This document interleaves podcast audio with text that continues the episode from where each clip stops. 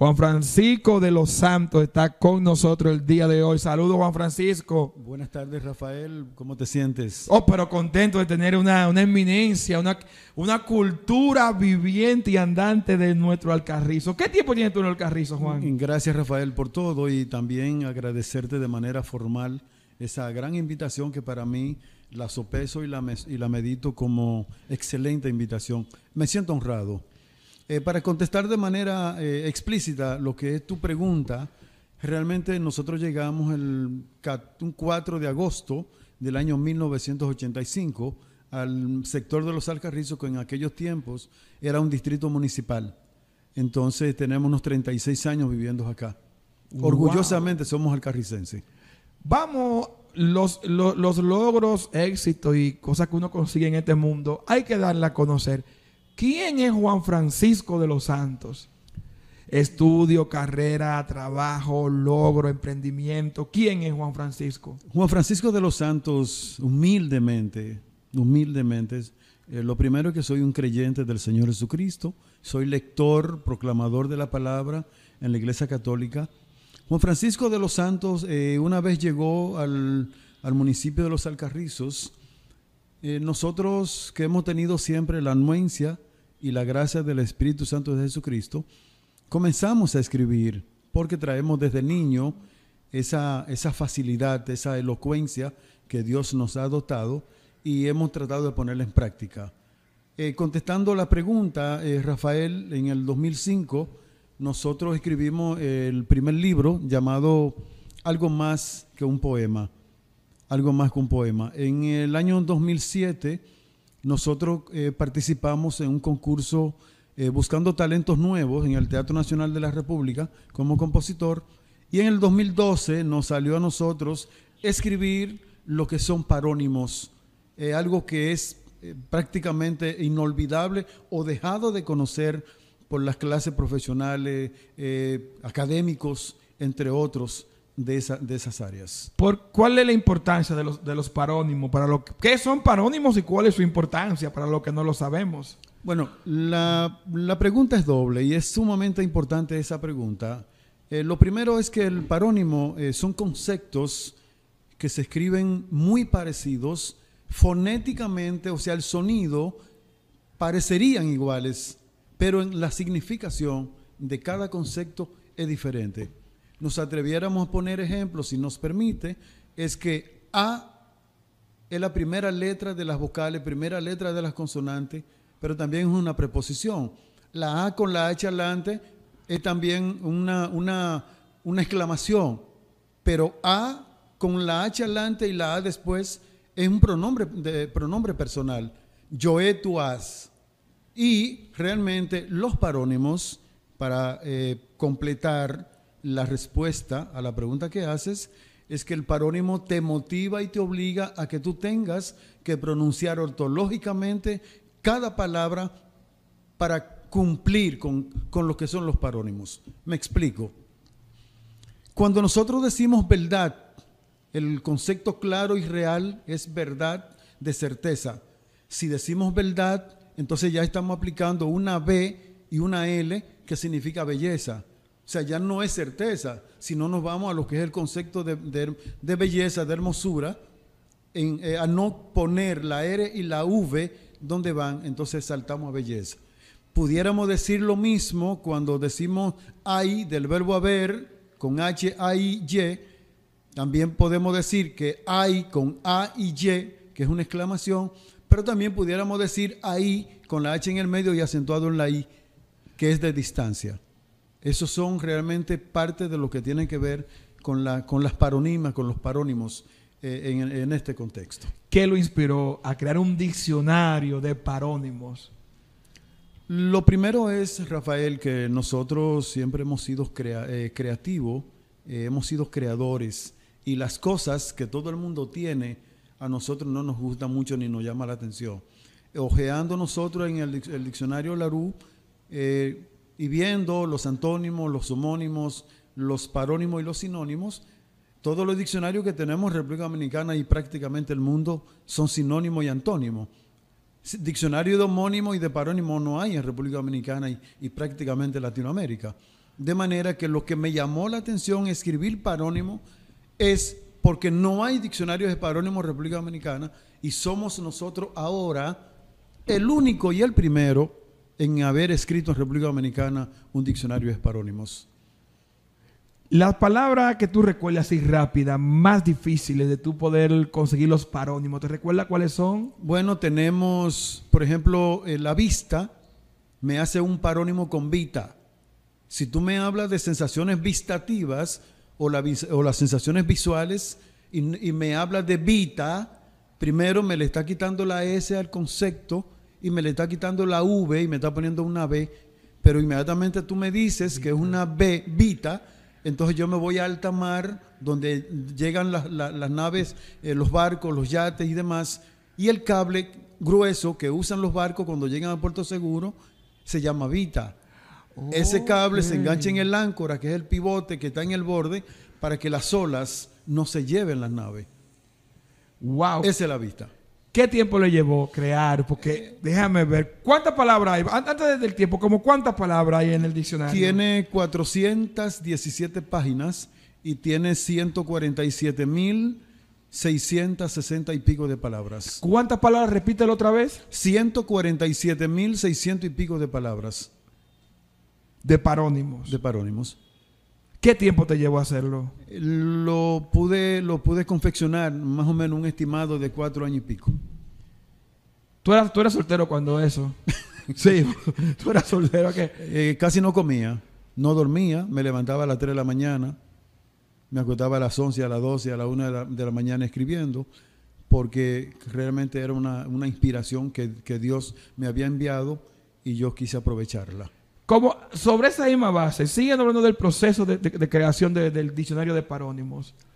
Bueno, eh, podemos, podemos decir que hoy, eh, además de la editora Santillana, que todo el mundo conoce, el monstruo de empresa que es editora Santillana, eh, ella nos dio a nosotros el crédito, no solamente que en República Dominicana no hay escritos diccionarios parónimos, salvo el de nosotros, sino que también en Latinoamérica no hay diccionario de parónimos.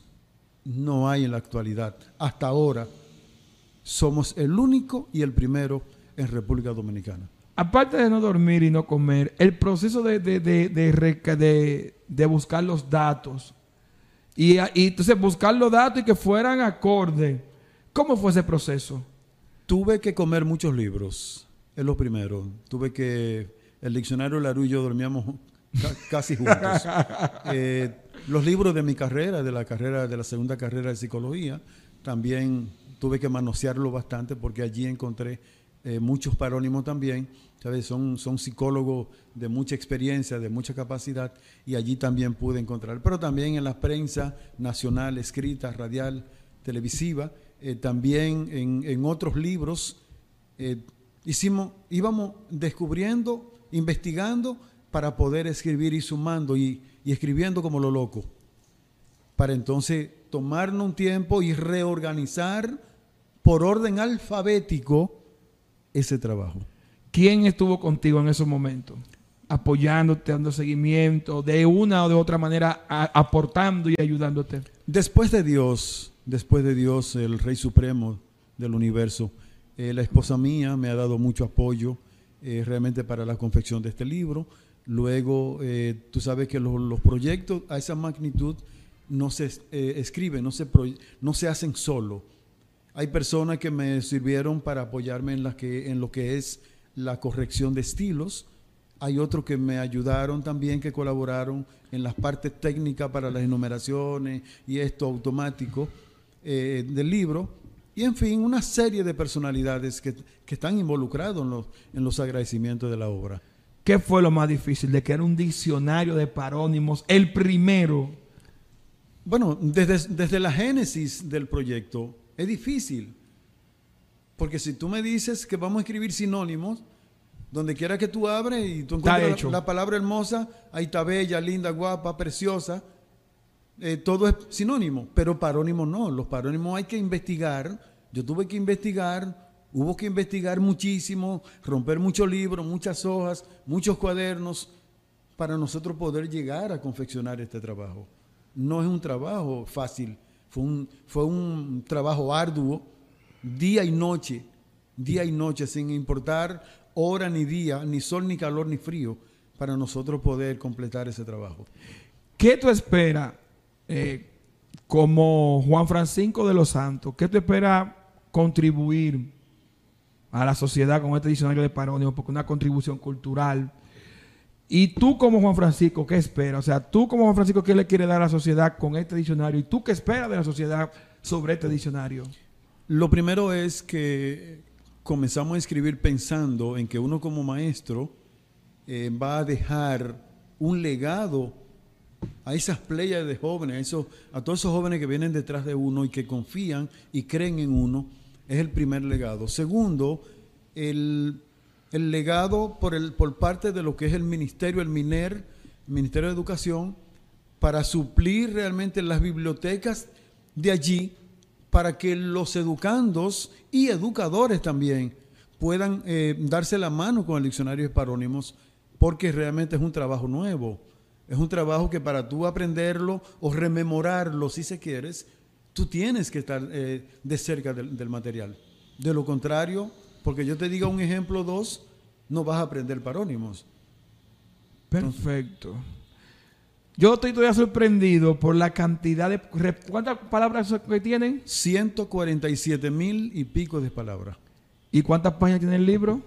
417 páginas. ¿Y cómo yo lo consigo? O sea, por ejemplo, eh, usted no está viendo a nosotros y contesta Juan Francisco de los Santos.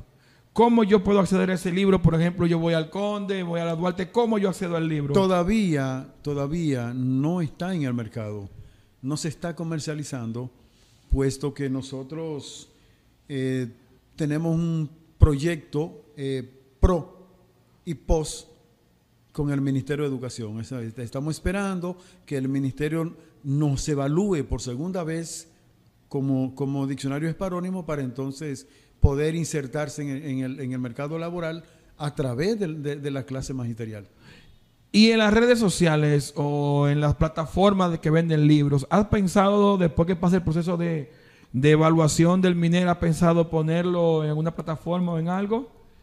Hay mucha posibilidad y ciertas probabilidades en que podamos acceder a las redes porque ese es un campo bastante abierto y nosotros albergamos la esperanza, primero, de que el MINER se haga del trabajo porque la clase educativa, la clase de educación, tanto educandos como educadores, necesitamos, yo también sigo necesitando del mismo libro de parónimos, pero el ministerio es un, es un deber, es un deber, es un legado, es una responsabilidad de que ellos asuman el material para que su, su, su, su clase de educando y educadores lo puedan, lo puedan manejar y tenerlo en la mano.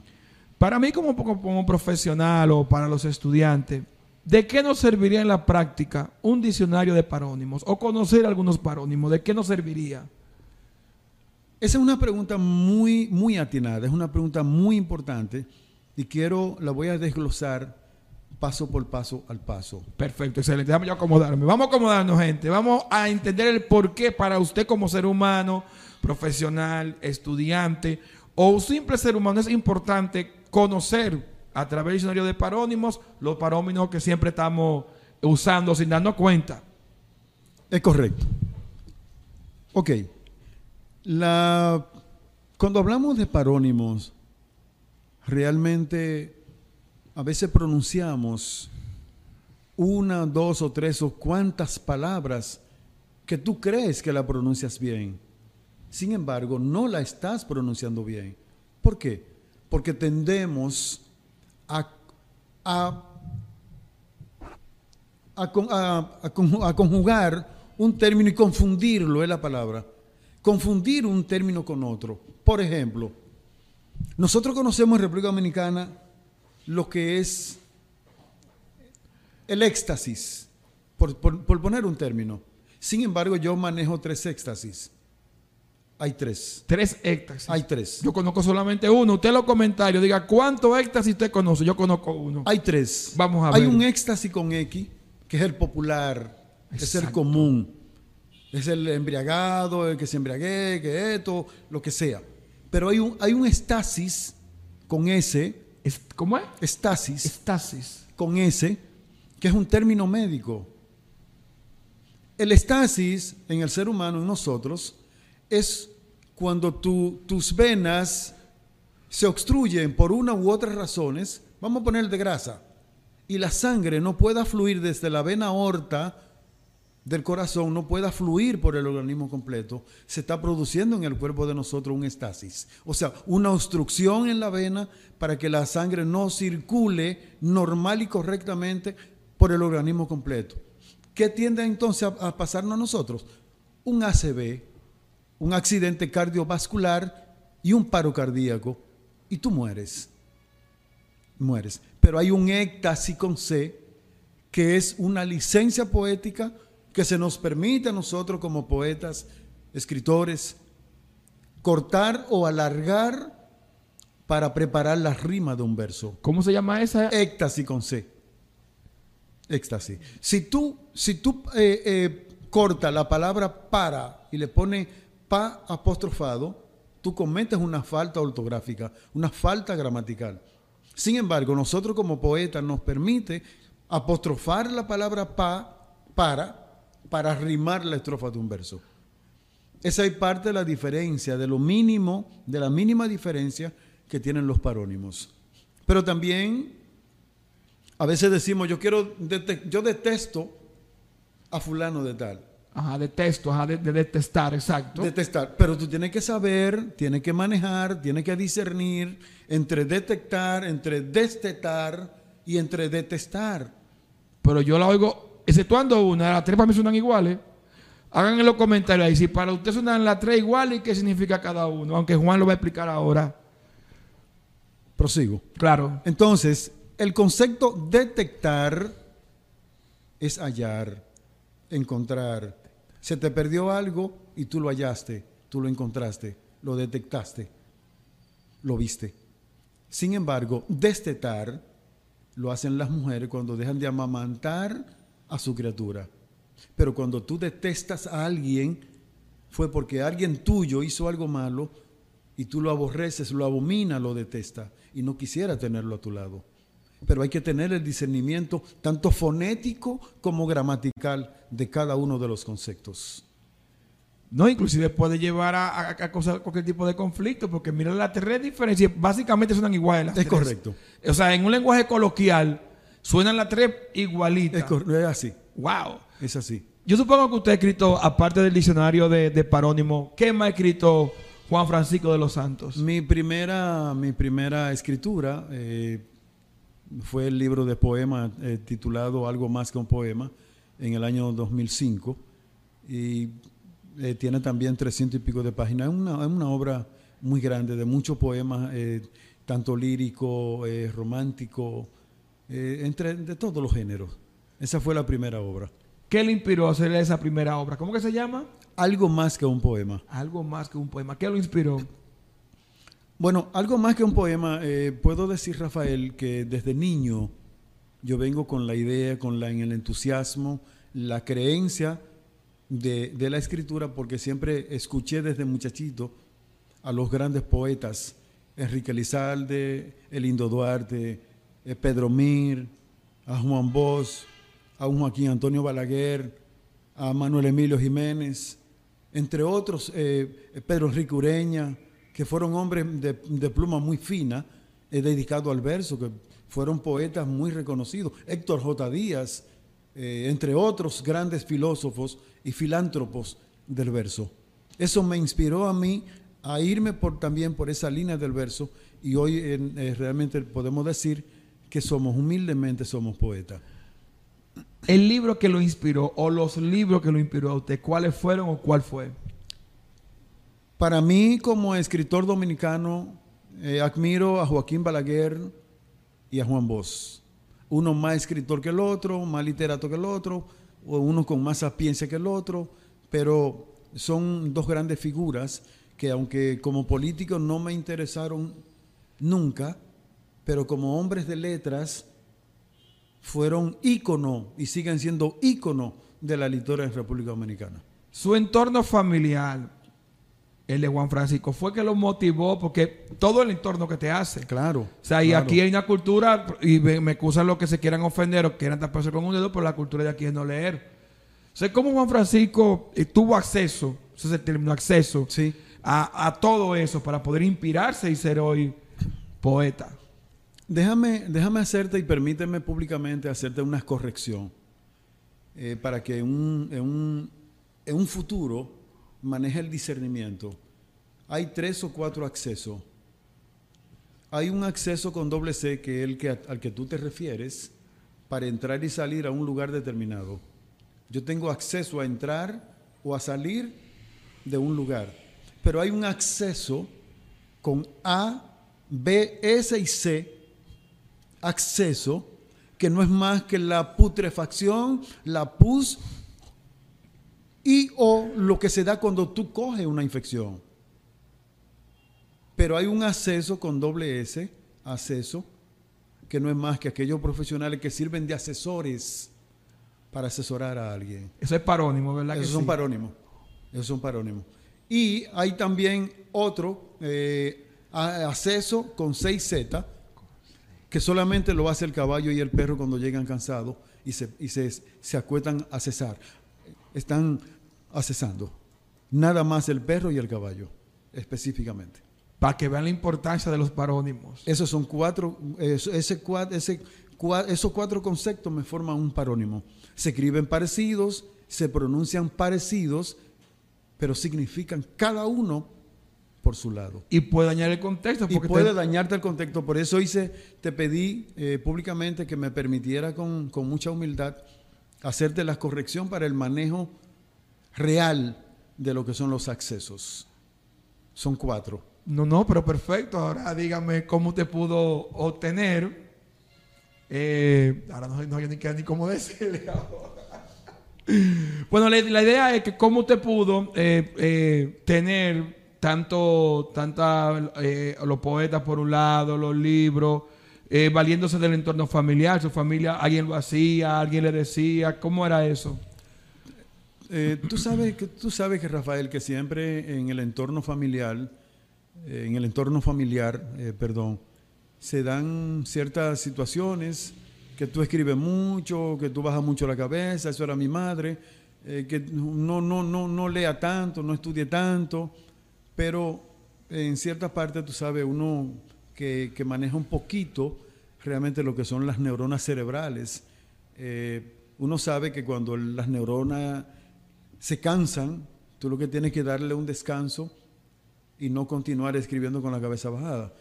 Eh, sin embargo, eso, pero siempre, siempre eh, eh, yo gocé del apoyo de, de mi familia, siempre, siempre gocé. Su espiritualidad, su comunión con Dios, la iglesia, ¿cómo se dio todo eso? Rafael, sin la anuencia del Espíritu Santo de Jesucristo, de Dios, el Rey de Reyes, Señor de Señores, no hacemos nada sobre la faz de la tierra. Sin Él no se mueve una hoja. ¿En qué momento se dio Juan Francisco de los Santos cuenta de, de esa importancia? Desde siempre, desde siempre. Cuando yo estuve en el campo, eh, a los pueblos pequeños no le, le llamamos campo cuando estamos aquí en la capital. Desde pequeño en el campo yo iba a la iglesia católica. O sea, desde muy pequeñito. ¿Era usted o, o- o- o su familia lo incentivaba yo o era usted que iba? Me motivaba la familia y yo iba a la iglesia. Yo iba a la iglesia.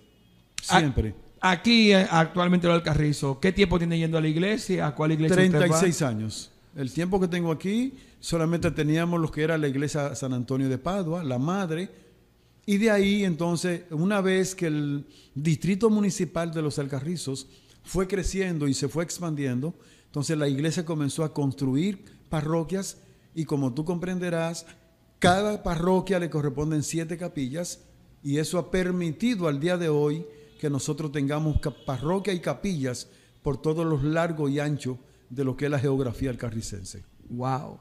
Yo cuando publiqué el, el flyer de la entrevista suya, la publicamos como en ocho grupos de los Alcarrizos que tienen 50 mil gente, 20 mil gente. Y yo me di cuenta que muchas personas opinaron, conociéndolo, felicitándolo, que iban a estar atentos a la entrevista, pero muchas personas, yo me quedé hasta asombrado. No es porque usted sea más o sea menos, sino porque no sabía que usted tenía tanto, tanta fuerza y credibilidad en los alcarrizos, en un sector que es difícil mantener la credibilidad. Ah, ¿Cómo usted se siente con, con, con cómo lo tratan a usted los alcarrizos y cómo usted ha logrado permanecer con la reputación intacta? Bueno, ahí entra papá y mamá.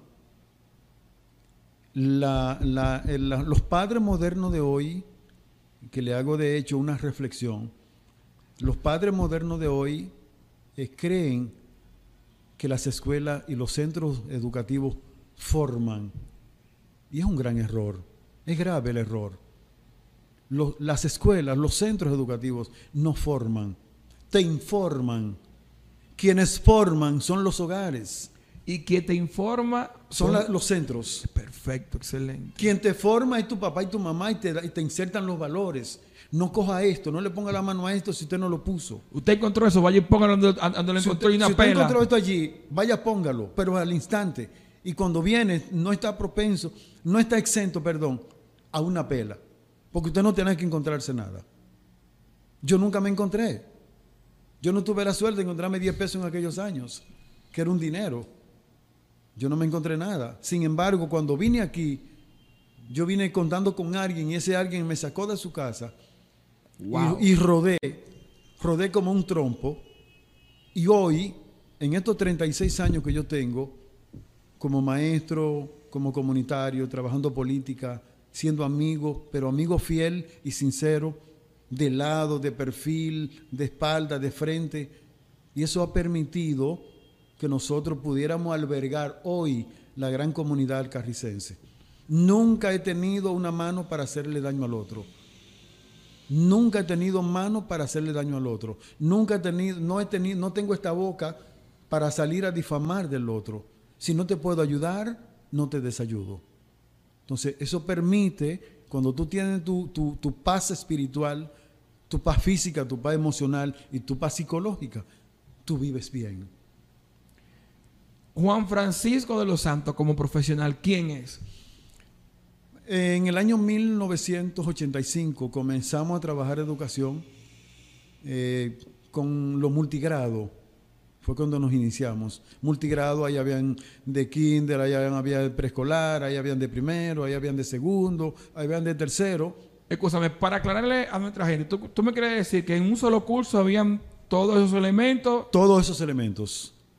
Todos elementos, pero, pero puedo decir, si me permite retroceder un poquito más para allá, en el 85 salí del ejército. Yo soy una excepción de la regla.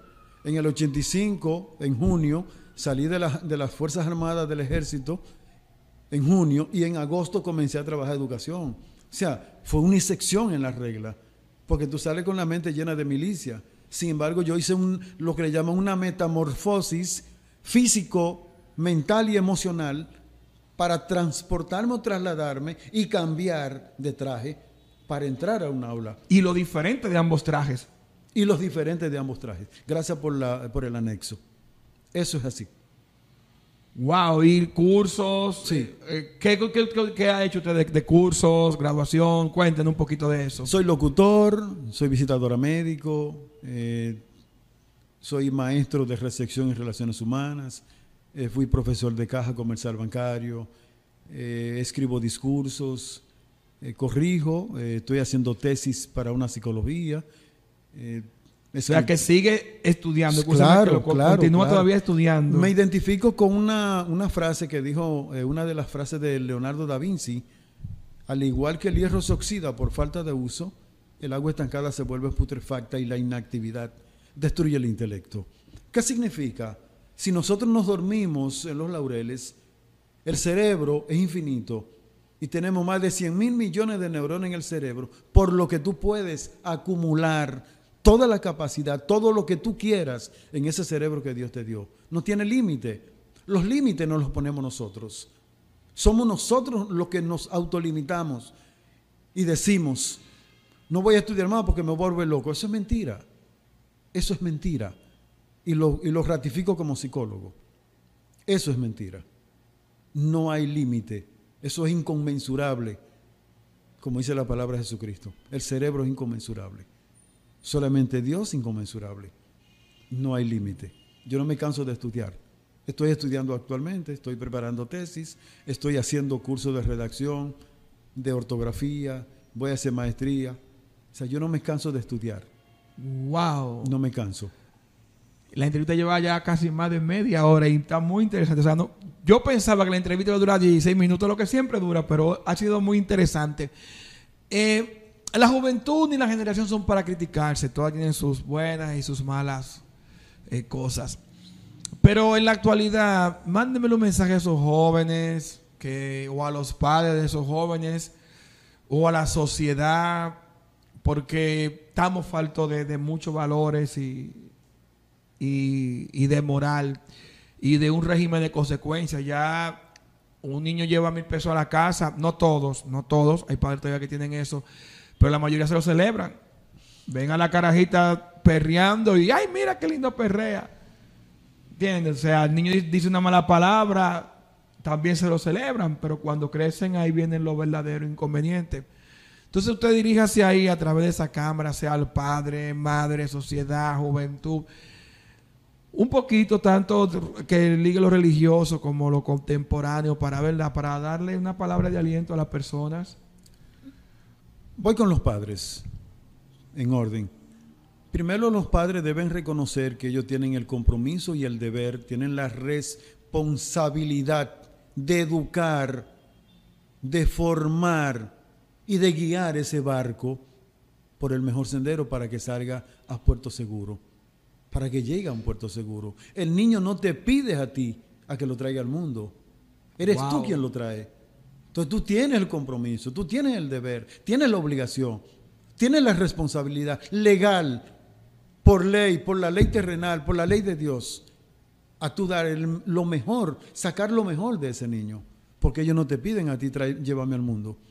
Entonces, el padre y la madre de hoy, cuando que son, escuchan, escuchan el niño decir palabras obscenas, o la niña bailando, dando unos golpes de manera exagerada, exuberante, lo, único que tienen que hacer es corregir y no celebrar, porque se están convirtiendo al día de hoy en personas netamente permisivas. O sea, la permisión es exceso de, protección al niño. Tú no puedes permitirle, tú no puedes ser permis, permisivo para que el niño haga después lo que, lo que él quiera. Las consecuencias vienen sobre ti.